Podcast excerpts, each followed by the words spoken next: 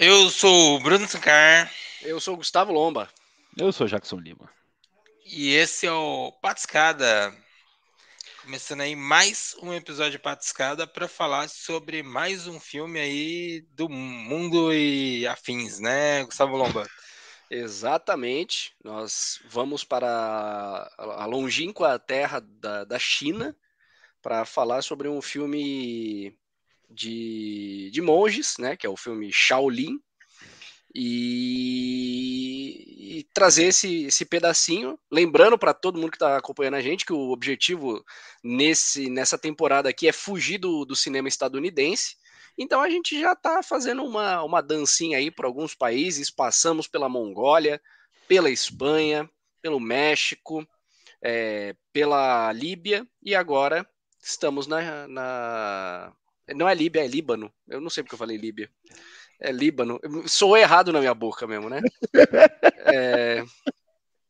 Porque, assim, a minha questão era: não é para falar que é do Irã, porque não é iraniano. Aí, Perfeito. É, Teremos e, um é, filme iraniano no futuro. É, acertando, eu errei. É, esse que é o, esse que é o grande lance. É isso. Aí, aqui, ó. Glória. É, é lutando como nunca, perdendo como sempre. tá parecendo meu time. Eu nem gosto de futebol, velho. Nem vamos falar disso daí, não. Vou, vou aproveitar esse momento para dar um recado importante. É, Patiscades, tá? É, tanto no YouTube quanto no Instagram, quanto lá no seu agregador de podcasts. Então, principalmente, utilize o Spotify. No Spotify você tem várias formas de entrar em contato, falar com a gente. E a gente ainda tem o nosso grupo grupinho fechado, onde a gente organiza, por exemplo, aquelas idas maravilhosas ao cinema lá para assistir Barbie, todo mundo de rosa. Fechou? Acertei tudo, Bruno Sancar. Acertou tudo, melhor que isso, só dois disso. É, dito isso, então nós hoje vamos falar aí sobre esse belíssimo filme. Nós já estamos imaginando aqui que você já está seguindo aí no Spotify, está seguindo aí no YouTube, está seguindo nas redes, que você já compartilhou aí com os amiguinhos para descobrir novos filmes. E esse projeto do, do, da Volta ao Mundo aí com o Patiscada, como funciona? A gente vai toda semana trazer um filme. Você pode assistir esse filme antes aí para poder participar aqui da, da análise conosco, ou você pode se, é, assistir ou ouvir a crítica e depois assistir ao filme, né? Que às vezes você vai se interessar só depois da crítica. Então fica aí a dica. Então vamos para Shaolin. E qual é a sinopse desse belo filme, Gustavo Lomba?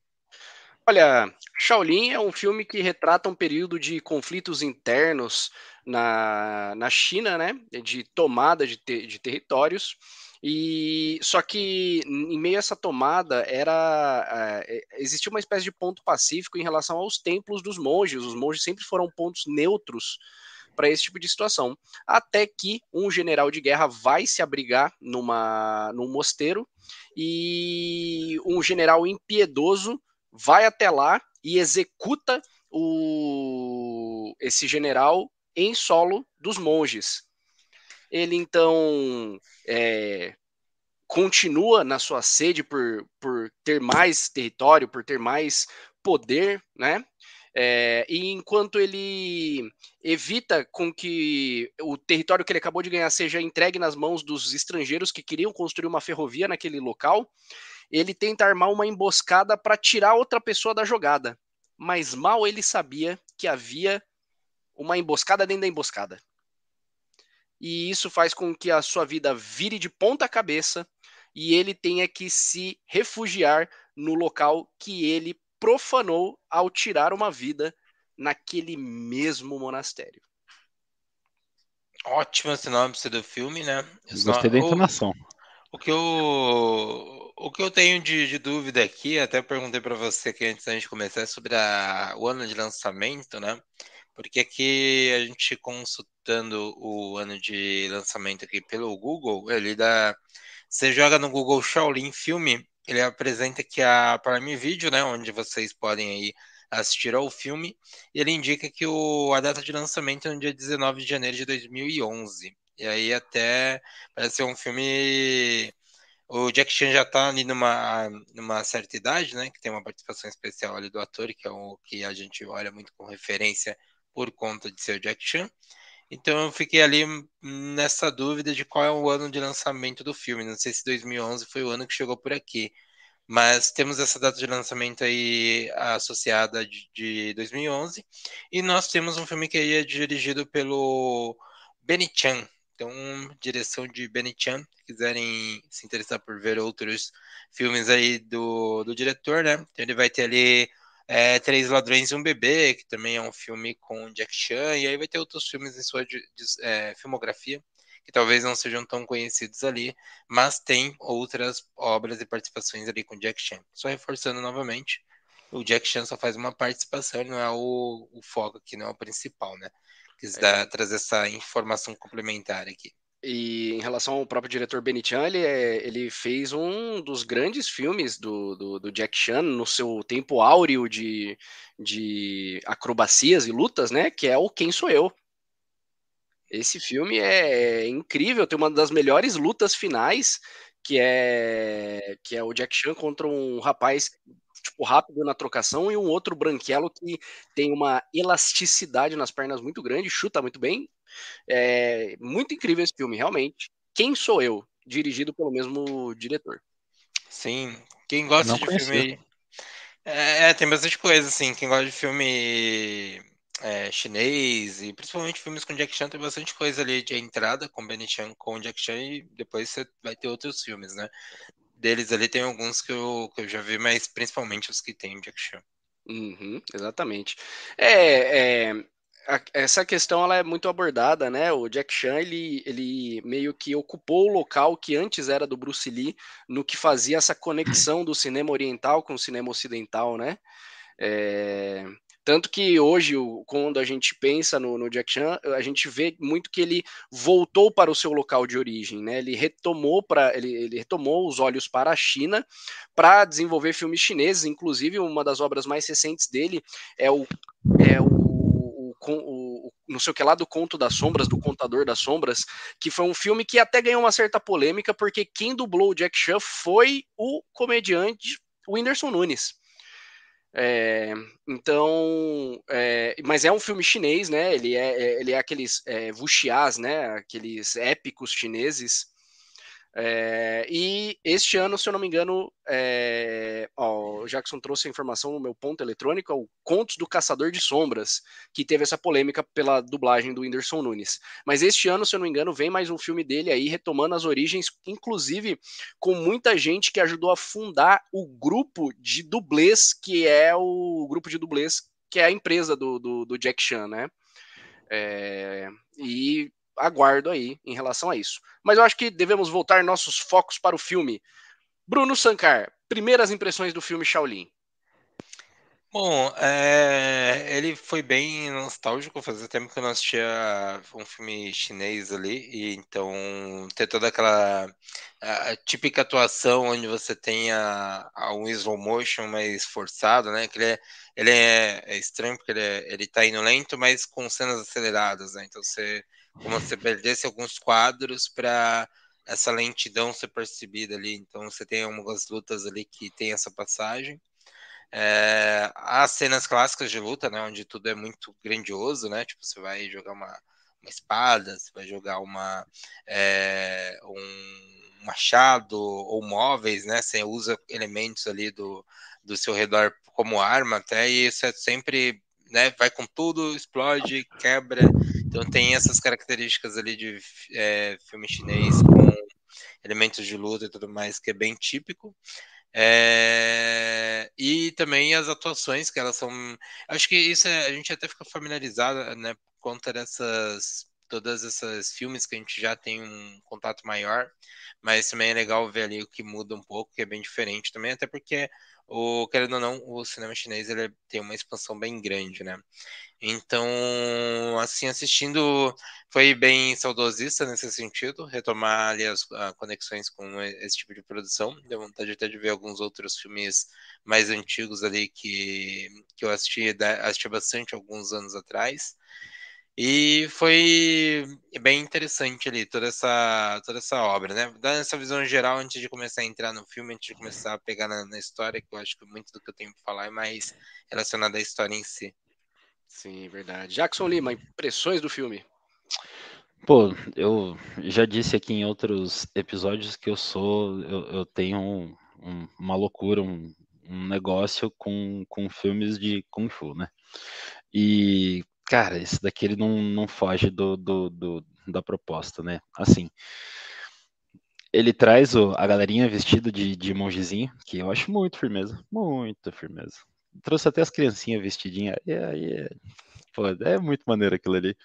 É, tem umas cenas assim de, de, de porradaria bem coreografadas, né? Tipo, uma galera que realmente sabe o que tá fazendo, né? Tipo, domina bem a linguagem deles ali. Então o negócio fica bem legal de ver, justamente porque aquilo ali que eles estão fazendo talvez seja né, do, do, melhor que eles consigam fazer ali. Não que eles não sejam bons atores, não, não é nesse sentido.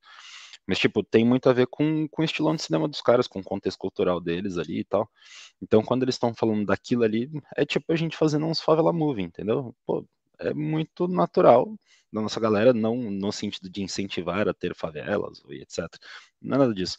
Mas, tipo, nos parece bastante natural, então rola uma identificação forte ali, putz, isso daqui parece representar, mesmo que não seja exatamente a verdade. Né? E a mesma coisa pro lado de lá. Então, com todas essas partes ali, muito mais a parte do, dos monges ali, né, do que a dos, dos soldados. Soldados é meio cago assim para eles, não, eles não têm muita relevância para, né, para a formação da historinha na minha cabeça.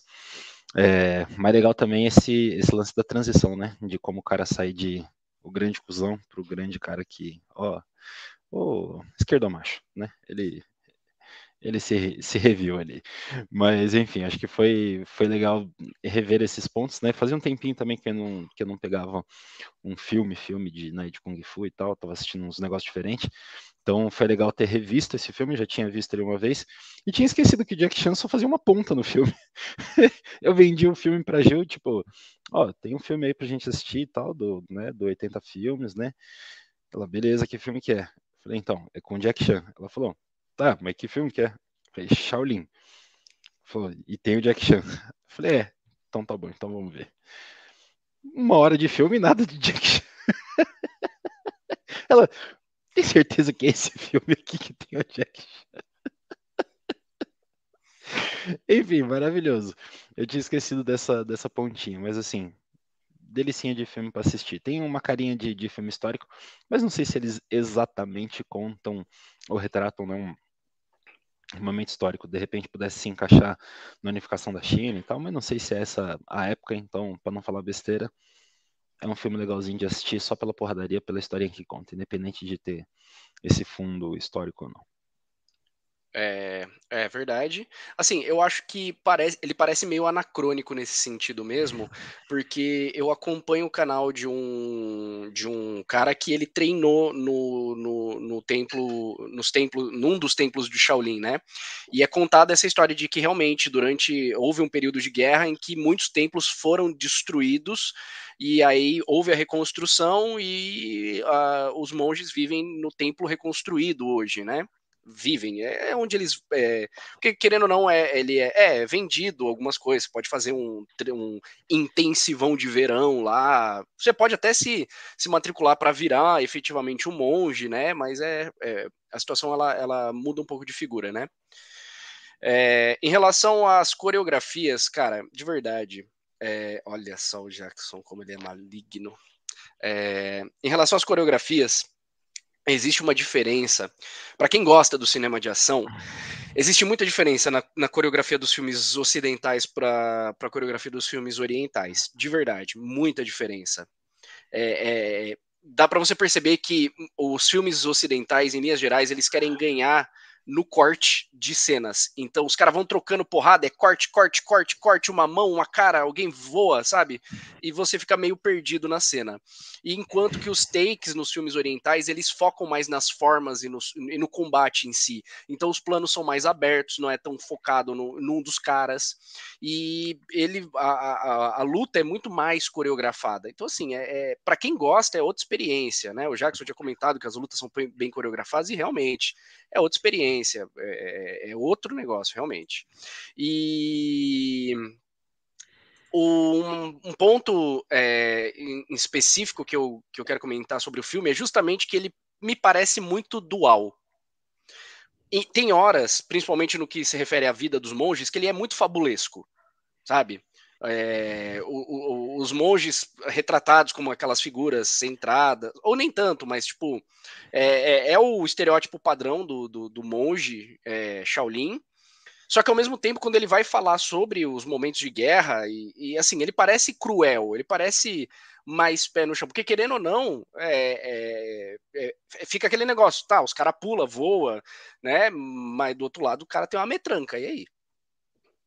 Sabe? Então ele parece ele, ele parece oscilar bastante. Para para mim soa como a proposta do filme, como parecesse é, esse conto moderno, sabe? É, é como se fosse uma fábula moderna.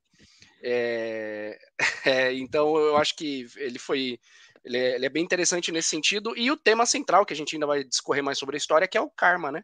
É muito bem apresentado ali na figura do protagonista, né? E explicado até durante o filme, bem de uma maneira bem resumida, mas dá para ver bem o karma budista é, é, agindo sobre a vida de alguém. Que em resumo seria: se você for otário, vão ser otário com você, ou a vida vai ser otária com você? Qual seria a essência do karma ou Dharma, enfim. É, é o, o, qual que é a grande questão, né? Eu não sei se existem muitas diferenças do budismo, pode ser que eu esteja falando merda, ou esteja falando especificamente da vertente budista japonesa, que provavelmente foi a que eu consumi mais, mas basicamente é, o budismo ele preza, é, existe uma máxima que viver é sofrer, ponto. Né? Vida é sofrimento. É, então, é, por conta disso, a gente tem, a gente passa pelos ensinamentos e através dos ensinamentos a gente vai reencarnando. O objetivo com o budismo é você chegar num ponto em que você descobre a grande verdade universal e isso vai fazer com que o ciclo de reencarnação se quebre, né? É, para que você possa ascender. É, esse é o grande lance. É, que Legal. aí tem a ver com, com o Dharma, né? O karma justamente é o acúmulo de, de, de coisas que te afastam desse, desse dessa iluminação, sabe? Então, é, e aí tem muito a ver com esse do tipo, você faz e é feito para você, porque você alimentou isso. É, é, tudo muito circular, sabe? Você faz o mal, portanto, o mal chega para você de novo, né? E aí ele vai repetindo esses ciclos e aí até que esse ciclo possa ser quebrado, né? Tanto que quando o cara ele vai, ele pede para ser acolhido do, no, no, no, monastério, os monges até perguntam, falou, pô, o cara é só karma, velho. Será que vai dar tempo de, dele se, se quebrar todo esse negócio? Maravilhosa essa colocação. o cara é só karma. Tipo Nimbus, tá ligado? O cara tem uma nuvenzinha preta em cima do É, é aquele episódio do pica-pau que a chuva, a, a nuvenzinha vai seguir na pessoa ali chovendo. Pra caralho. Maravilhoso, velho. É. é. É, mais ou menos isso aqui. Pode ser que eu tenha feito, falado uma bobagem muito grande. Se tiver algum monge aí, algum praticante de budismo, né, que souber melhor explicar melhor, à vontade. Eu peço até desculpas se for o caso. Budistas colaborem. É. Bacana. O... Eu gostei bastante, assim, da, da introdução para situar um pouco a... toda a história do filme, né? A gente tem um primeiro momento ali, pô, parece, parece que estava rolando uma guerra, esses monges estão aqui, estão ajudando ali a galera que ou tá, tá agonizando, ou que morreu ali organizando os corpos e tal. E aí vem o, os dois exércitos, né? Um perseguindo o outro. E aí eu até fiquei olhando e fiquei, pô, não vai dar ruim para esses budistas, né? Não vai dar ruim para toda essa galera ali do. Todos esses monges, né? E aí situa, não, é, eles estão no momento ali onde eles não, não têm um lado, né? Eles têm uma, uma bandeirinha branca ali de paz e não, não vou mexer com eles. E aí depois você vai e apresenta esses outros dois generais e que mostra que existe uma tensão ali dentro deles. Né? Então é, é, um contraponto bem forte, onde você vê primeiro esses monges com paz no meio daquele cenário de guerra, e aí os caras estão lutando, mesmo do mesmo lado, eles estão ali com essa tensão toda ao redor deles, né? Principalmente é, o nosso Shaolin ali, né? O nosso principal ali, o personagem principal, que é interpretado pelo Andy Lau. Então, todo esse toda essa esse general, né, o general Hou ele é é apresentado pra gente com esse medo do general ali, parceiro a ele, e essa preocupação de todo aquele cenário ali que está se formando com eles, né? Porque quanto mais poder você tem, mais poder você quer, e uma hora esse poder te corrompe, né? E para onde que você vai lutar? Então essa tensão toda que dito o início do filme já nos mostra um pouco. E em contraponto, a gente tem todo o alívio cômico com os monges, né? Porque tem toda a paz e tudo mais, mas existe um grande alívio cômico, né? Até depois tem um outro personagem com, com Jack Chan, mas antes a gente tem os dois monges ali conversando sobre os ladrões, os lendários ladrões, né? E tudo mais. Então dá uma aliviada. Então é legal que a gente tem esses dois núcleos, onde num você tem toda essa tensão, no outro tem um alívio, e aí depois, quando esses núcleos se encontram, acho que as coisas até elas vão melhor, né? Não é como se fosse muito tenso nem muito muito cômico. É como se esses dois núcleos eles dessem uma apaziguada ali e o filme vai indo desse modo mais mais sereno ali, né? E o encontro também depois que acontece mais para frente entre os monges e a família do, do general. É, mas de início essa toda essa introdução ao filme foi bem interessante para situar não só nesse contexto que o Jackson trouxe do cenário, né, do ano e dessa fábula toda que o Lomba bem mencionou, mas também desses contrapontos ali que a gente tem da, dos dois núcleos. Eu acho que também existem pontos que a gente consegue pescar.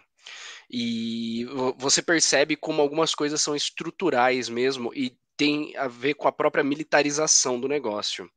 Porque você percebe, no início, enquanto o cara ainda era general, ele tinha um amigo que ele chamava de amigo de armas, né? Um outro general que já, né? Que é quem propõe o, o grande ponto de, de, de, de ignição da, da, da, da, história, que é quando ele quer que a filha dele é, case com a filha do, do, outro general, case com o filho dele. Pô, a menina tem cinco anos, né? Meu Deus do céu. É, e o menino também, tem, sabe porra nenhuma na vida. É, então, existe essa questão, ele, ele começa a perceber, ele começa a, a, a ter um, uma ideia de que, tipo, esse cara vai, vai me lascar, esse cara vai estar tá armando alguma coisa para mim.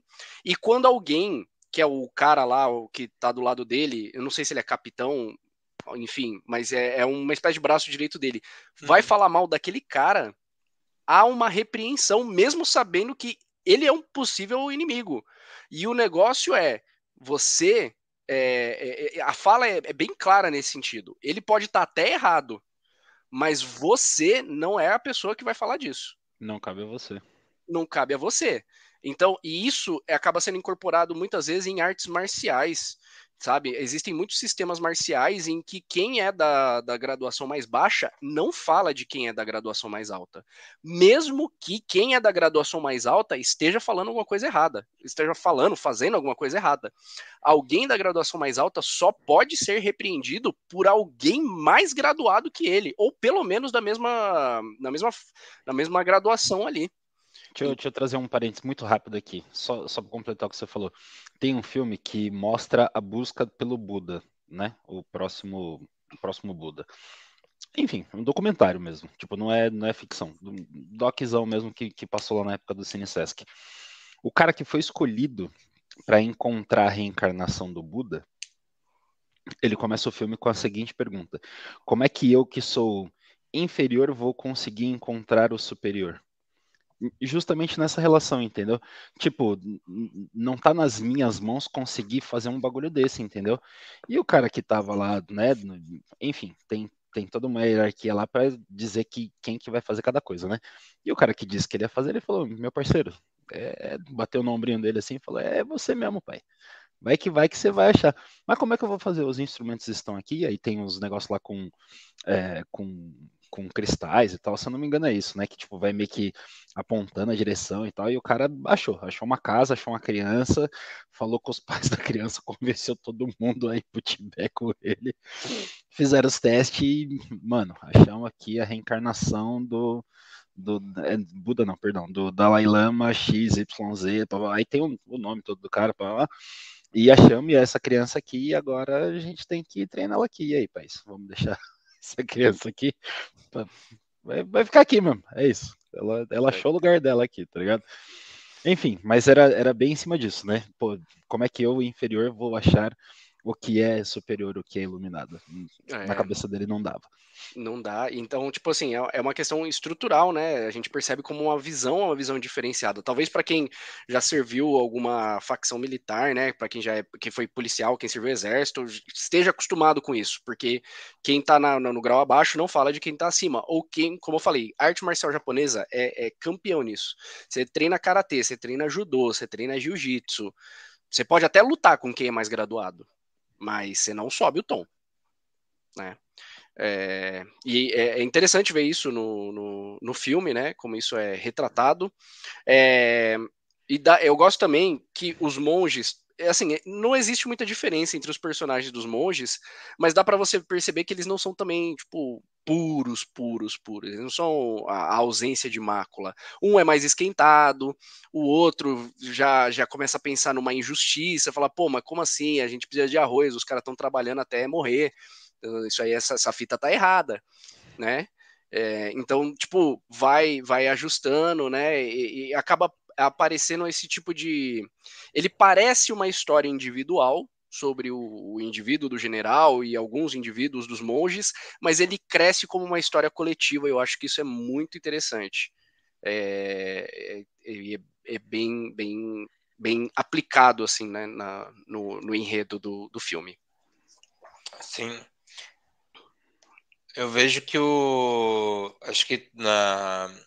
Essa, toda essa história de fábula, né? Onde a gente tem ali o desenvolvimento desse personagem principal, que é um general, e aí, nesse momento de conflito, ele cai, todo o cenário ali que, que ele se encontra, né? Todo mundo dele desaba junto, e de, de ter perdas, né? Tipo, ah, você vai ter perdas pessoais grandes ali a chegar no momento de de realmente o karma tirar tudo dele, né? A esposa dele fala isso para ele no momento em que os dois estão ali com, com a sua filha ali no leito de morte, né? Tipo, ó, você fez isso com ela, todo o mal que você plantou fez isso. Então, esse momento eu acho que ele é bem forte ali, né? E aí depois é, já faz com que a gente até crie uma certa empatia com o personagem, né? Tipo, Pô, ele acabou de perder tudo que ele tinha, perdeu a filha, a esposa, tá sendo procurado, é caçado e tá num momento grande de dor, né? Então faz a gente se aproximar ali pelo, pelo personagem é, do Andy Lau e a gente começa já a, a também ver um pouco da atuação dele, né? Você vai ter ali um grande momento ali que ele já tá ali na cozinha junto com, com o personagem do Jack Chan, ali, o cozinheiro. E aí ele começa ali a, a com, com as cinzas da filha na mão, né? Com o vasinho com as cinzas da filha na mão. E ele vai até o ali o, uma mesa, começa a pegar tesoura e cortar o cabelo, né? Tipo, chorando ali, e, e, embravecido e falando, pô, não tem mais nada, né? Vou ficar aqui nesse, nesse é, templo e é isso que eu tenho para agora, né? E aí, nesse momento, é bem forte ali. E é bem legal ver a atuação que o Andy Lau entrega. E, de forma geral, até dos outros personagens, né? A gente tem a, a própria esposa dele, até a atriz ali que faz a filha dele, né? A atriz a ali, que ela fica ali chorando, né? Tipo, não brigue com eles, papai. Igual ela tinha falado para para ele sobre o não brigar com a empregada, né, que cuidava dela, né, a babá ali que, que, que auxiliava ela ali. Então é, é bem legal que a gente tem isso que é bem marcante, né? O cinema chinês é, é marcado por grandes atores que vieram até do teatro chinês, então é bem comum ali é, atuações marcantes e fortes, então isso é, é bem legal e aí chama atenção, né? E até o o, o, cinema chinês tem um, um, traço com humor cômico que é muito divertido, né? Você tem ali personagens que conseguem fazer o drama, conseguem fazer o, o, o enfurecido e também conseguem ser cômicos, né?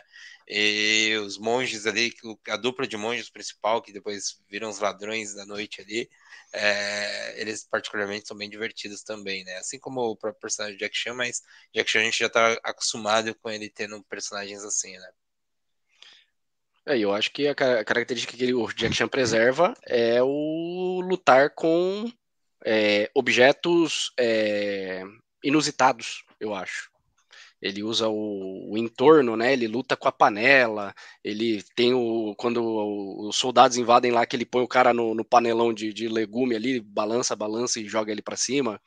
Trata o cara como se fosse uma massa de macarrão ali, que ele tá. Eu acho que é uma, uma grande característica marcante dele, sim.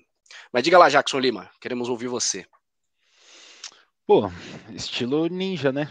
Diz que esse era o princípio do, dos caras. Eles estavam tão blindados ali, tão misturadinhos com a galera, que o negócio era só usar o que você realmente tinha ali para poder tretar. Eu acho que ele leva isso num, de um jeitinho muito, muito especial.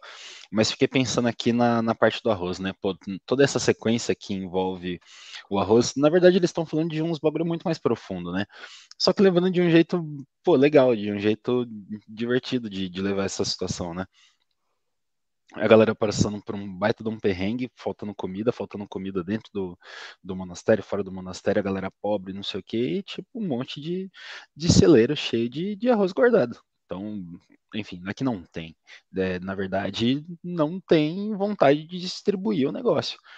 Então fica aquela coisa do, pô, mas tem, não tem. É o Robin Hood, né? É, é realmente ali um esquemão Robin Hood. Pô, vamos lá fazer, dá para fazer e tal. E aquele monge que acaba tomando a frente dessa parte aí, ele tem aquele, aquela característica de, de personagem que parece meio bobão a princípio, mas num determinado momento da história aquele cara vai se, né, ele vai aparecer, aquela pessoa floresce como um personagem super forte e super relevante no meio da briga lá, sai arrastando um monte ali na porrada, não sei o quê. Então, enfim, pense na sua série favorita, o Hodor lá no, no Game of Thrones, aqui esse cara, enfim você não dá nada pro cara no fim, você, caramba, esse cara era muito importante, tipo, ele era brabo e eu não tava dando né, o, o mérito devido a ele ali. Mas enfim, é, pô, de novo, um filme muito, muito gostoso de, de ver, principalmente para essa parte, sabe? Eu acho que escolha de, de, cenários, locações e de tudo como eles colocaram ali reforçam essa parte mais, mais gostosinha afetiva. E assim, eles são muito bons na porradaria e né, conseguem montar um negócio com muita excelência nisso. Mas na hora que eles querem fazer você chorar e torcer seu coraçãozinho ali com as criancinhas, os caras tirando no chão e as crianças indo para frente assim, meu irmão, é, assim, você tem que ser o coração gelado mesmo para não, não se sensibilizar com, com esse tipo de cena. Então os caras também mandam muito bem na hora de fazer você, tipo, caralho, tá errado, saiu. Acho é... muito bom como eles, como eles vão torcendo o seu sentimento assim, assim, ó, sabe? Bem de pouquinho em pouquinho, ó, da, a chave do, do dedinho assim, é tipo isso, tá ligado? Bem, bem, bem relevante como eles fazem isso, acho muito legal. É, tem a ver, eu acho que tem a ver com, com, essa, com essa ideia de que ele vai e volta, né? São grandes monges incríveis, mas são crianças de frente para soldados armados. Ah, mas elas sabem lutar, mas elas só querem distribuir o pão. A, a, a, missão principal é de paz, sabe? Eu acho que isso é muito, muito. Eu acho que esse, essa, esse, esse é, movimento de para fora e para dentro, para fora e para dentro, ele acaba aparecendo ele é do filme, ele, é, ele é, não foi proposital. É, desculpa, não foi aleatório, foi proposital para o filme ter essa, essa cadência. Ó, vou fazer um, uma ligação longa aqui, tá? O pulo é, o pulo é grande, mas me acompanha. Lembra daquela foto da, da Praça da Paz Celestial? Um monte de tanque, um carinha que para na frente com uma, mano, tipo uma sacolinha de mercado, tá ligado? O cara saiu do mercado e foi tretar com o tanque. Mas essa realmente essa mistura do, do, da paz e da guerra ali no mesmo, na mesma intensidade, né? Mano, eu sou da paz, mas se tiver que tretar, eu vou tretar até com esse tanque aqui. Eu tô querendo que a gente fique em paz aqui, mas você daqui não passa. Tipo, um graveto, né? Querendo segurar um elefante. Mas não é que segurou não é que né, em diversos momentos também dessa, dessa história Shaolin, etc., não conseguiram suprimir algum desses pontos, né? Que é a mesma história também ali do, do samurai, né? Pô, o filme, o samurai, né? O cara tá lá tentando preservar aquelas raízes, não sei o quê, só que já veio a tecnologia, já veio o avanço, já veio o ocidente, já veio a desgraça toda, agora tem um monte de gente com metralhadora, com fuzil, com não sei o quê. Cara, ferrou, tem a espadinha aqui. Não, eu vou tentar do meu jeito aqui e em alguns momentos o negócio rola. Talvez não até o final, talvez não aquele final feliz que a gente queira, mas ainda assim, tipo aquela luta pelo, pelo negócio, isso é muito legal também. Muito legal. É. Mas desculpa, desculpa então. Não, tá tranquilo. É, e tem um outro ponto também que eu acho que tem a ver com exatamente com o karma do, do personagem principal, que é assim, existe o grande ponto da virada, né? Que é depois da emboscada, ele perde tudo, como o Bruno bem mencionou, a filha dele acaba morrendo, né? Ela é, ela é atropelada por um cavalo, uma cena pesadíssima. E aí eu gosto como ele, ele puxa as conexões de uma maneira muito orgânica, porque o cara lembra que no monastério eles acolhem, tentam curar todo mundo, então ele leva lá a menina às pressas para ver se, se conseguem é, recuperar ela e não dá. E pô, triste demais. Aí o cara decide pôr um ponto final para fazer o, o, o, recomeçar né, a, a vida dele. É, e eu acho que é uma lição que tem até a ver com o que a gente estava falando do ciclo de reencarnação e do karma e do dharma e tudo mais, que é nenhum recomeço é, ele é exatamente um, um, não é do zero, sabe? Tanto que tudo que sucede do filme é ele tendo que lidar com as coisas que já ele já teria deixado para trás. Mas elas têm consequências, e as consequências bateram na porta dele de novo, só que dessa vez dele como monge. Então, assim, é, o ciclo continua, não é só porque ele, ele beleza, ele optou seguir por um caminho de, de, de iluminação, né, de acordo com a, com a, filosofia pregada pelos monges, mas ele ainda tem que lidar com o que aconteceu, ele ainda tem que segurar a barra que é gostar de você. e tu me pegou agora de um jeito pesado. Mas sabe Mas sabe o que eu tava pensando aqui enquanto você tava falando isso?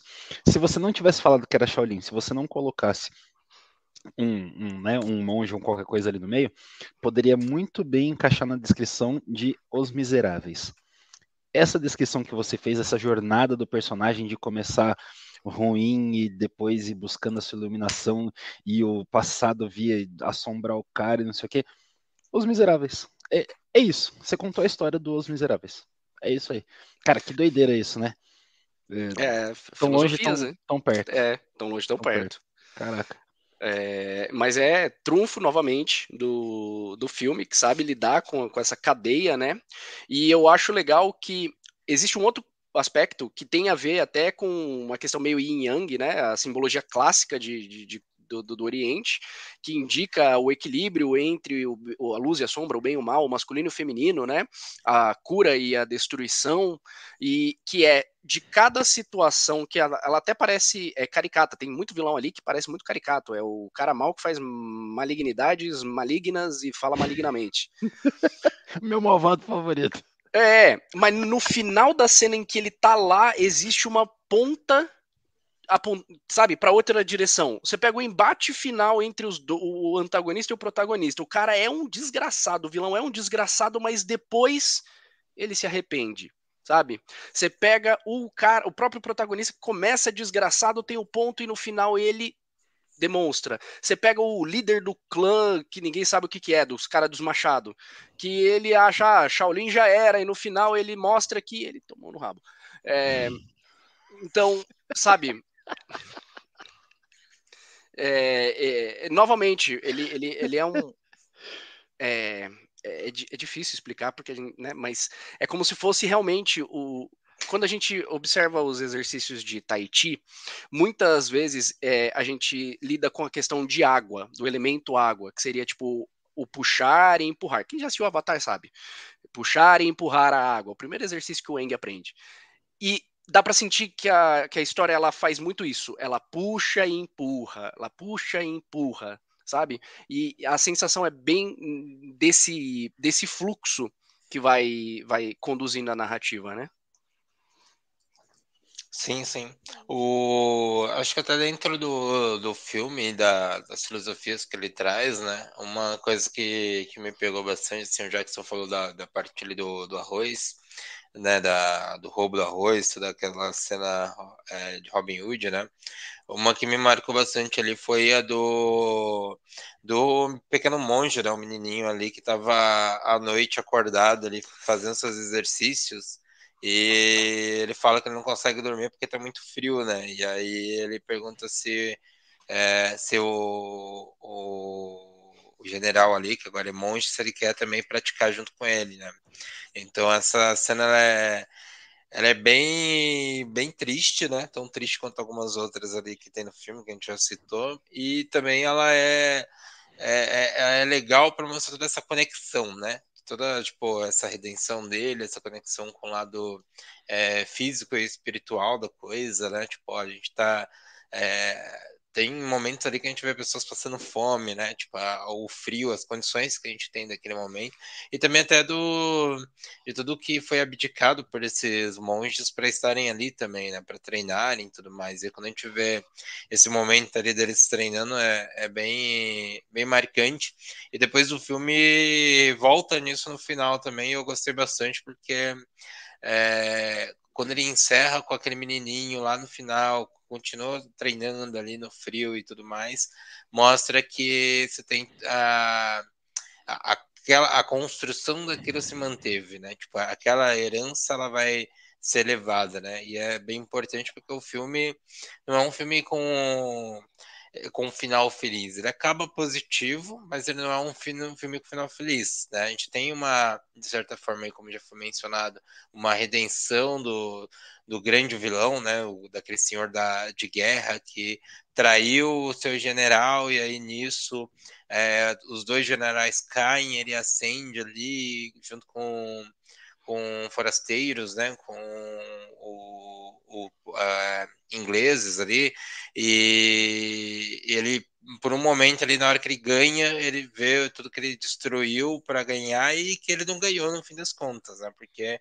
é, os homens dele morreram, os inimigos morreram, o templo foi destruído, é, e ele tá ali, beleza, o que, que eu consegui, né? A gente pode lembrar do Thanos, né? O que, que custou para mim? É, tudo que eu tinha.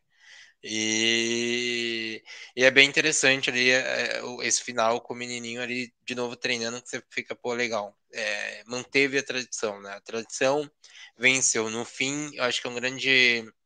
Acho que é uma parada grande de reflexão que a gente vê que no fim a história vence, né? Tipo, a história de que, que vai ser mantida, né? Que vai ser preservada, que vai ser levada e a destruição, ela levou tudo aquilo, né? E aí até um ponto com a, com a vida real, recentemente até teve um incêndio que pegou a, a estátua de, de Buda ali na China, né? Tem um incêndio na, na floresta, acho que foi na semana passada isso, é bem recente. E aí a gente vê também toda essa questão cultural, essa questão histórica, como no mundo ela. Até onde ela vai manter, né? Até onde essas tradições vão ser levadas, né?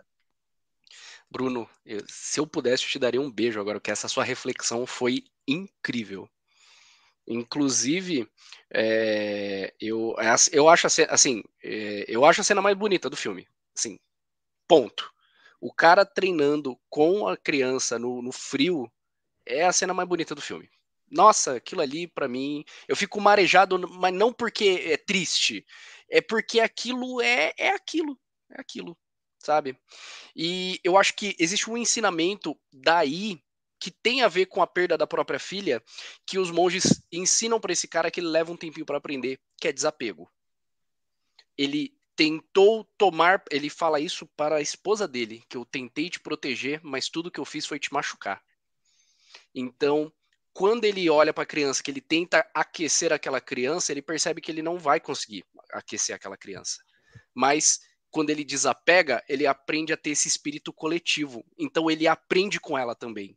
Então é onde, é, sabe, é por isso que é bonito, mano. É, ele aprende com ela, ela aprende com ele e gera esse espírito coletivo. Isso daí é num, num, episódio que eu tava conversando com o Jackson, acho que você estava ausente, a gente até falou bastante sobre artes marciais e justamente esse manter vivo a tradição, que é o que eu acho bonito, sabe? Ah, eu não. Mano, eu não vou. Eu, eu, eu, eu comecei nas artes marciais velho, eu não vou pra competição, eu não vou ser nenhum as de nada.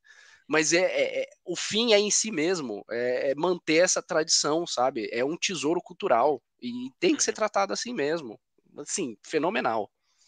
Deixa eu pegar esse gancho da, da tradição aqui rapidamente, só para falar mais um pouquinho da cena do arroz. A cena do arroz foi muito legal. É, enfim, as cenas, né?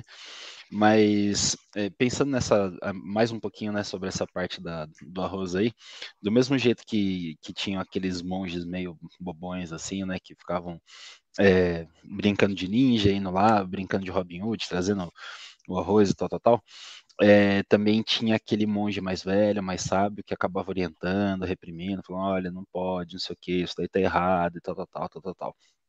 Mas qual é a parte que é interessante para mim sobre isso daqui? Isso daqui é um clássico dos filmes de Kung Fu. Quando você vai assistir um filme de Kung Fu que mostra Templo Shaolin, você sempre vai ter essa figura desse monge mais graduado, mais velho, mais calmo, mais sereno.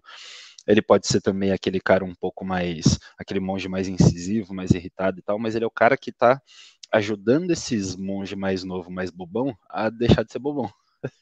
então ele vai, tipo, ah, voltou, saíram, né, fora do horário que já era por horário de dormir, foram fazendo não sei o que fora do, do templo, não sei o que, voltaram, foram pego pelo cara. Aí o cara vai lá, pô, não pode, não sei o que, dá errado. Mas agora, vamos carregar uns balde aí, vai ficar todo mundo com os bracinhos abertos segurando um balde durante um tempo aí. Tipo, tinha uma relação ali com, com a disciplina, um pouco de disciplina física ali, mas ainda assim tinha essa coisa do, beleza, eu sou o cara que vai ajudar vocês a deixar de ser. E aí, no momento ah, X do filme, aqueles caras ali, os orientados, eles realmente despertam para um negócio maior, né?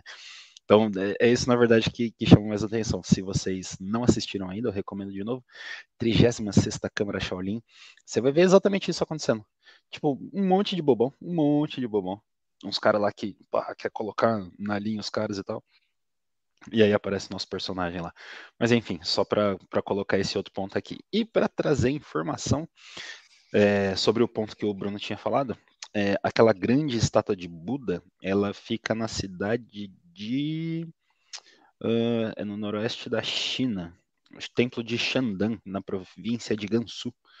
É isso aí, noroeste da China. E essa grande estátua aí, na verdade, ela é uma réplica que foi construída em 98, 98 agora, e é uma réplica da original que é, foi foi feita em 425, pô, 425 perder aquela estátua ali, né, quebrar, danificar é foda, né? Mas enfim, durante a Revolução Cultural os caras danificaram ela. Então, refizeram, 98 estava pronta e agora teve incêndio, mas a estátua passa bem, tá tudo bem com ela e as coisas que tinham lá estão todas bem também, tá tudo certo. Informação. Informação. Já que abrimos a porteira da informação, vamos de mais informação. É... Shaolin é, um, é a junção de, de, de dois termos, né? Em que Shao é, é, pequeno ou pupilo, tá? E Lin, se eu não me engano, tem alguma coisa a ver com árvore, que a ideia seria de ser tipo uma árvore florescendo, né? Para quem quer mais um exemplo de como isso funciona, se você assistiu Karate Kid do Jack Chan, que eu bato o pé, esse filme é sensacional. O Karate Kid do, do Jack Chan, você pode perceber que ele sempre vai se referir ao menino como Shao Dre, porque é o pequeno Dre, né? É o pupilo dele. Então, informação aí. É tipo Liu, Liu Wayne. Liu... É, é, é. o... Informação. Vou trazer informação também. É, a trilha sonora do filme, ela é bem interessante. Eu particularmente eu gosto de trilhas sonoras. Tem uma playlist onde eu adiciono todas as músicas que eu escuto em filmes ou séries. E aí, é, evidentemente, que ao ouvir ali a música, principalmente a de encerramento, fui ali é, atrás da música. Quando entro no Spotify, vejo que ela é de um cantor chamado Andy Lau. Então, o nosso ator Andy Lau também é cantor Andy Lau. E ele está, inclusive, acreditado no Google ali como cantor em vez de ator, né? Então, de tão relevante que é uma área dele em relação a outra, né? Ele tem grandes filmes, ele tem muito filme na, na filmografia dele também. Mas tá aí, o Andy Lau, além de ator, ele é cantor e também tinha música aí no filme do Shaolin, e aí fica aí para você pesquisar no Spotify, no YouTube aí, escutar as músicas de Andy Lau, que são bem legais. Inclusive essa do, do filme, ela dá aquela paizinha, né? Tipo, no final ali é toda serena, você dá aquela... É bem, bem legal ali de escutar. É, é tipo que parou, né? É, tipo, vibes. E, e, a questão do Andy Lau é a mesma do Jack Chan, né? Ele, ele é cantor também, né? É, então, realmente, a galera aí incrível. E eu acho que. É, é remete bem ao a, a, cultura chinesa, né? A galera vem do teatro, a galera é, costuma ter que cantar, ter que é, lutar, atuar. Então você é, tem é, vários talentos, né? A gente não costuma, em alguns lugares específicos a gente tende a ter mais essa multiculturalidade, né? Várias funções ali, a galera faz muitas coisas. É, acho que principalmente no cinema é, indiano, cinema chinês, um pouco no cinema francês, né? Que a gente vai ter algumas é, pessoas ali com mais de uma função, mas geralmente nesses cinemas a galera tem uma, um trabalho cultural muito forte. Multitasking, né? É, brabíssimos. É legal. É, é legal. E, e, tem um detalhe. É, tem um detalhe também que é legal da gente saber que é, o que compõe o, o, o, currículo, né? Porque assim, é, artes marciais são ensinadas na, na, nas escolas, só que o que é ensinado é o Wushu, né? Que é o que virou modalidade olímpica. Tá? Tanto que são coisas separadas. Você tem os templos de Shaolin que vão ser especializados em te ensinar algumas coisas da, do, das formas, né? As formas de animais, de repente aquelas exibições em que você quebra é, madeira, aquelas para para os mais graduados tem aquela, aquela exibição do, da lança no pescoço, né? Que eles vão entortando a lança e tudo mais. Isso, as acrobacias também, né? Elas ficam é, para isso, mas nos centros urbanos você tem as escolas de Wushu, que aí sim preparam os, os artistas, né? Os artistas marciais para as competições. Aí já entra a questão das federações, as competições olímpicas, né? Afinal, o Wushu olímpico é uma modalidade e, e, e tudo mais. Então, é, é, já que a gente está competindo em formação, quis trazer mais uma também. Maravilha. É, é legal, Jackson, só que você tá mutado. É, justamente por isso que eu não trouxe a informação, eu vou guardar para um, um outro momento. Né? Tava comentando que eu não ia querer ficar nessa disputa, né? Então. Mas enfim. Interessante, interessante. É, eu quero fazer a recomendação de dois livros para quem quer se aprofundar um pouco mais em alguns assuntos abordados aqui. Um, eu, eu, os dois eu tenho a, a cópia física, mas um eu não estou achando na minha listagem. É o, Minecraft outro... do conhecimento. É só minerando e aprofundando. Aqui, ó. Esse é o primeiro, chama O Ki e o Caminho das Artes Marciais. Ele foi escrito por um japonês, mas ele é muito interessante sobre como o, a, a, cultura oriental trata a arte marcial versus o que se vê no Ocidente tá? É uma diferença muito grande, não só na aplicabilidade de, algumas, de alguns conceitos, é, só que também para além do esporte, né? Aqui ele fala, por exemplo, como é, em algumas artes marciais estar mais velho é mais vantagem. No contraponto do que a gente conhece em algumas artes como boxe ou kickbox, que o seu o auge da sua juventude é o auge do, da sua performance. Né? e tem tudo a ver sobre como há uma diferença entre como o Ocidente vê alguma coisa e como o Oriente vê uma coisa. É realmente outra abordagem cultural. O segundo livro, que eu não estou achando aqui, que é uma pena, chama-se Uma Breve História do Kung Fu. E ela é legal porque ele é escrito por uma historiadora e por um preparador físico. Então existe todo um cuidado sobre como é, é, é retratado a história dos, dos monastérios sem cair no, no fabulesco. É uma abordagem um pouco mais pé no chão. Inclusive, a questão dos, dos bastões, que é muito vista neste filme do Shaolin, né? Todas as horas eles treinam com bastões, é porque é, os monges sempre foram conhecidos pelo seu treinamento de bastão. Existem cartas de generais é, chineses antigos reconhecendo que eles nunca tinham visto é, as formas de combater como os monges, tanto que é, os monges já foram acionados por, por generais chineses para ajudar a expulsar invasores. É, piratas japoneses, enfim, eles já foram utilizados, então é, é, bem interessante, porque ele não, ele não exagera nada, é um livro bem interessante para você entender mesmo mais ou menos como funciona a história do, do, do, Kung Fu e dos monges, né? Desde a sua concepção até o que a gente vê hoje nos filmes. Legal. É, eu deixo um ponto uh, tomando a rabeira ali de que as pessoas estudem mais sobre a, a cultura uh, marcial e a cultura da China, né? A gente tem bastante coisa ali, sem falar de um, de um cinema muito rico, mas você tem uma cultura muito rica, né? Música, teatro, é, a influência histórica e tudo mais. Então é, tem bastante coisa interessante ali para aí, né? Toda a parte religiosa, toda a influência é, da, da, da, história em si, né? A gente tem é, grandes embates ali, né? A China sempre foi um, um, um grande império, mas você vai ter é, outros momentos históricos com, envolvidos com a Inglaterra, envolvidos com outros países, outras províncias ali, e até hoje, né, tem uma grande relevância no mundo, mas é, é importante, acho que toda a parte de conhecimento cultural, seja o que te chama mais atenção, né? Às vezes é mais a religiosidade, às vezes é mais a, a parte das artes marciais, dos filmes e tudo mais, mas fica aberto ali para conhecer todo um grande universo, né? Eu acho que uma coisa que me chama bastante atenção é toda a questão linguística por trás. Né? Eu gosto de bastante coisas envolvendo a parte linguística e você vai ter é, assim como em alguns outros países, né, diversos e diversos dialetos, várias línguas, então você vai ter regiões que falam algumas línguas, e curiosidade, tem algumas regiões que até falam português, é, que foram, tiveram uma influência ali de colonização portuguesa, e tem ainda o idioma português como uma das, de suas línguas, então é o que me chama bastante atenção na, na China, então vale a pena você encontrar o que chama sua atenção também para abrir as portas a uma nova cultura, né? Igual o Gustavo, que gosta bastante ali da, dessa parte das artes marciais. Vocês falam bonito, né? Caramba. É, é brabo demais. Se não engano, é, a, a, o negócio que você falou da, da, da, colonização portuguesa é Macau, que é.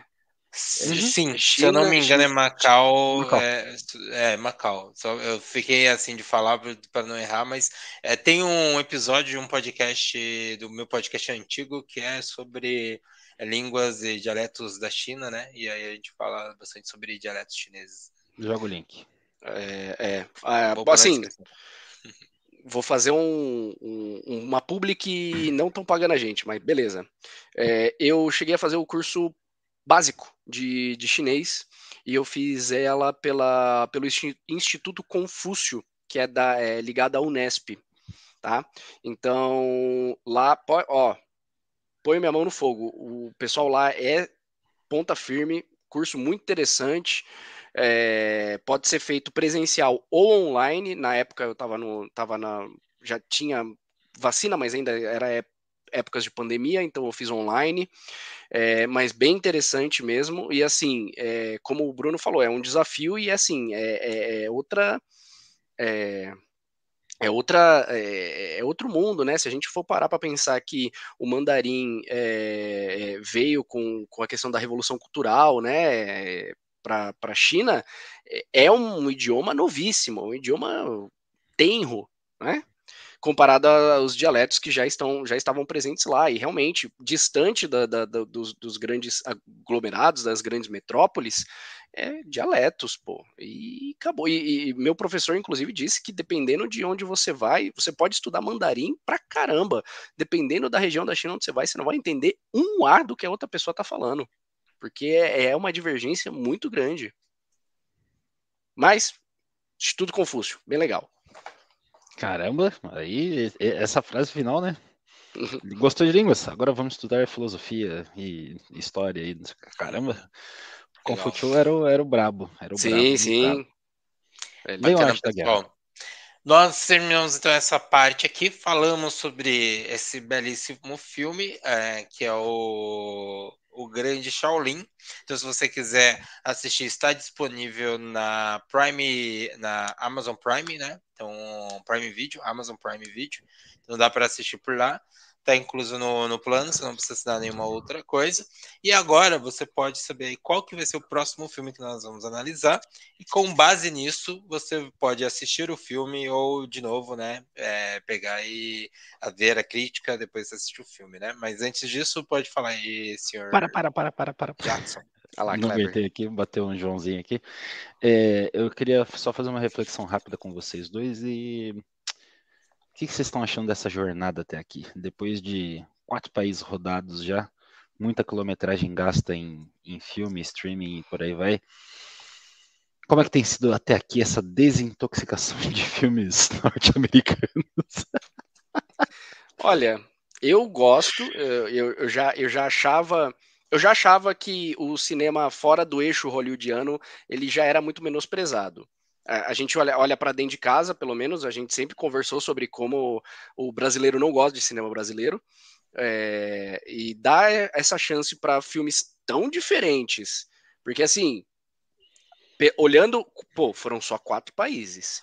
E a gente foi, assim, foi de Almodóvar a Camelo e, e Caramelo, que é uma, uma historinha bonitinha ali, apesar de ter seus, suas características da produção. E aí, sabe, é, é vasto. E, isso é, é, legal. E eu acho que até quando a gente veio com essa ideia, eu acho que é, o que eu tinha em mente com o Pato ao Mundo era isso. Era realmente poder olhar e falar: caraca, mano, é o negócio é, é plural demais, é, é infinito, sabe? Então, estou muito feliz. É... o... Eu gostei, eu tô gostando bastante, até porque a gente tem é, jeitos de fazer filmes diferentes, né? Então isso é, é bem importante. Acho que a gente não precisa ficar preso sempre na mesma historinha, na mesma jornada, né? A gente falou bastante sobre isso até no, no último filme do Caramelo, sobre a diferença de contar histórias, de não encerrar todas as histórias.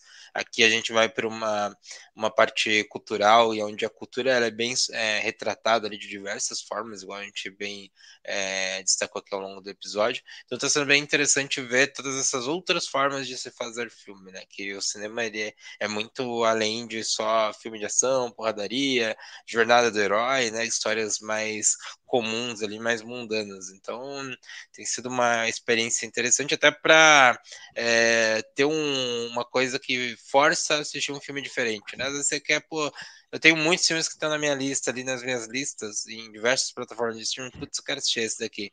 E aí só falta o um incentivo para ir lá e assistir, né? E agora você tem esse incentivo para se arriscar um pouco, sair da zona de conforto, né? Ou assim. Chiquinha, né? Eu não, eu, eu gosto de, de não ter só uma pessoa ditando os filmes, porque, vou ser bem sincero, se a gente olhar coisas como Caramelo, eu, Gustavo, jamais olharia e falar, vou clicar para assistir. Agora veio, veio a recomendação do Jackson, olhei e falou, pô, não é que o negócio é legal? Não é que me, me ganhou, me conquistou? Mas como que eu vou tirar minha, minha sobrancelha de repente usando um chocolate, um, um açúcar derretido ali, assim, pá, mentira. Ó, entre nós, o caramelo teve um impacto menor do que teve na equipe do, do Cine Sesc, né? Eu trabalhava na, no café do Cinesesc. Então a galera do café era, era a galera zoeira do Cinesesc, né? Tinha, tinha a galera mais séria e tal, que era da programação, administração e tal, que a gente nem tinha contato. Mas a gente ali, entre a galera da, da, alimentação, a gente tinha que assistir os filmes porque tem um bar dentro do cinema, literalmente dentro do cinema, para você usar o bar enquanto você está assistindo o filme, né? E não incomodar as outras pessoas que estão né, nos assentos normais ali. Então, tipo, a gente tinha que assistir todos os filmes, né? Quando entram uns filmes diferentão desse, cara, a gente começa a usar a linguagem e as coisas que estão no filme, porque a gente tinha que assistir muitas vezes o mesmo filme, né? Tipo, pode parecer estranho, mas quem tá lá no, no cinema não aguenta mais aqueles filmes que estão ali. Depois que passou os primeiros dois, três dias ali, você não aguenta mais aquilo. E ainda tem meses de exibição daquele negócio. Então, tipo, meio desesperador. Qual que é a saída? Tirar uma onda. Então, lá dentro, nessa época do, do caramelo, era Habib para todo quanto é lado. Aí o meu Habib, não, porque tem uma parte que a mulher fala, né, que é o noivo dela, e a tradução que eles dão para isso é Habib, né, mas é meu, é, meu namorado, meu amor, meu minha paixão, enfim, tem vários é só um negócio carinhoso pra você chamar outra pessoa, né? Então a gente era Habib pra todo canto é lado, justamente porque a gente tava vendo aquele filme. Passava pro, pro outro filme, pô, a gente pegava coisas desse próximo filme, então é, é legal ver uns negócios diferentão. O, o CNSS nos forçava, é exatamente o que você falou, né? A ver uns negócios diferentes, tipo, a gente olhava uns negócios e eu nunca vou assistir isso aqui, velho. Tô aqui dentro do bar, falta uma hora e meia para eu sair desse posto aqui. Eu vou fazer o quê? Eu vou assistir o filme, velho. Então você assistia, tá ligado? Tinha festival russo, você assistia os filmes russos. Tinha festival iraniano, você assistia os filmes iranianos, tá ligado? Não tem o que fazer, parceiro. Vai ficar e vai ficar um tempo aqui contigo. Mas, maneiro, essa eu acho que é uma experiência muito, muito legal mesmo. Enfim, que venham todos a bordo que o, a parada é firmeza. Parada é firmeza. Inclusive, Bruno, quinto país e quinto filme dessa nossa temporada. Nós estávamos na China E agora nós vamos voltar para a América Latina para ver um um para ir para um país que também começa com CH. Nós vamos para o Chile. Chile. É o cara do Lost. Com certeza. Maravillosa, divina. Pero que la voz no lo es todo. Me das la voz de tu hijo y yo me encargo. La pura voz. La pura voz, mi hermano. Tranquilo, yo me encargo de ponerle el cuerpo. Amigos, esta noche, aquí en este programa. ¿Y el quién es? El Memo. No lo había visto ni aquí, güey. No, si lo hubiera visto se acordaría. Te queda bonito ese color. ¿Te habrá quedado gustando la flaca, oye? Tú tienes demasiadas cosas en la cabeza, Memo. La vida se pasa así.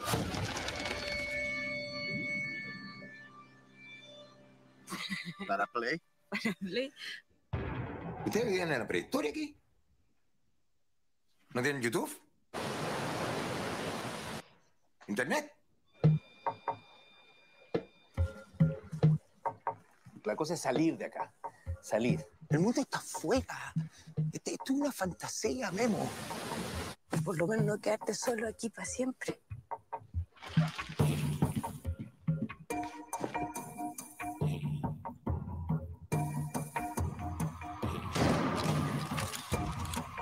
Amigos, esta noche, aquí en este programa, nace una estrella, un nuevo cantante, una voz maravillosa.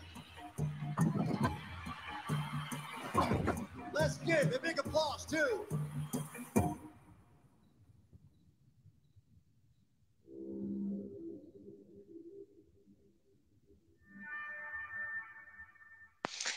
Nadie sabe que eu estou aqui. Esse filme é o primeiro filme de produção original chilena da Netflix. Então, quem quiser assistir ao filme vai encontrar ele disponível no catálogo da Netflix. E ele conta histórias de um. Eu não quero dar muitos detalhes aqui, mas ele conta a história desse jovem que teve ali uma, uma carreira que não decolou. E aí agora ele está, por algum motivo aí, longe de tudo e de todos. E a gente tem que entender o que aconteceu na infância e na história desse jovem. É um filme que não é. é, ele é um, é um drama, né? Não é um filme muito. É, não é uma ação igual o último, não é uma comédia igual o penúltimo, né? Ele vai ter uma carga mais triste ali. Mas é um filme bem legal. Infelizmente, assim, para acentuar as coisas, infelizmente eu assisti na, na, é, quando eu estava na pandemia, né? Então foi bem choroso ali assistir o filme, mas vai ser interessante aí rever ele agora depois de um tempo também. E espero que vocês gostem. Já, já, sim, é, esse, esse dois filhos de Francisco chileno já, já, já, já me capturou já. Então é isso. Semana que vem, então, Nadia sabe que eu estou aqui. Assistam aí na Netflix ou esperem nossa crítica no próximo episódio. Eu sou o Bruno Sancar Eu sou o Gustavo Lomba. Eu sou o Jackson Lima. e esse foi o Patiscada. Tchau, tchau.